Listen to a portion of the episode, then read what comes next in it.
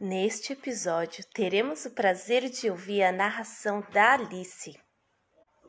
Vem com a gente desvendar o mistério do tempo.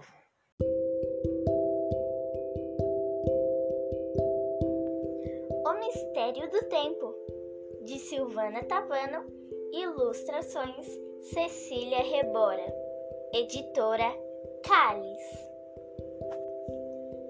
tempo é mesmo um mistério.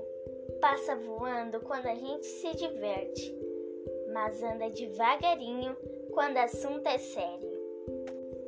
E esse mistério só aumenta com tudo que se comenta. Não tenho tempo pra nada, repete minha mãe, sempre atrasada. Ah, no meu tempo era tão diferente. Lamento, vovô, da pressa da gente. Não sei se o tempo de trás passa mais devagar do que o tempo da frente. Só sinto que o relógio do coração varia e do tempo também depende. Ele bate mansinho, com saudade de um tempo bom que já passou. E dispara acelerado quando a gente imagina coisas de um tempo que ainda não chegou. Depois de refletir um tempão, acabei chegando a uma conclusão. O passado vive apenas na memória e o futuro existe só na imaginação. Mas falta descobrir uma parte dessa história. Onde será que fica? Afinal, o tempo de agora.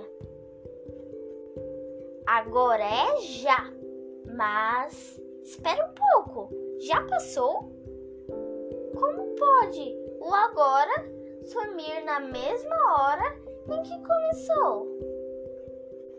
Procurei a resposta no relógio e lá não achei nenhum sinal. Tique, todo dia acaba taque, lá vem outro igual. Mas não é assim que acontece, pois cada dia que nasce é novo, ninguém ainda conhece. Fui juntando Lé com Cré até finalmente entender. É só por causa do que a gente sente que o tempo parece diferente. Quem nunca sentiu o tempo parar com a notícia boa que trouxe alegria. O tempo corre, congela ou demora. Tudo depende do que acontece em cada hora. O segredo é lembrar que entre o antes e o depois mora o tempo em que se chama agora.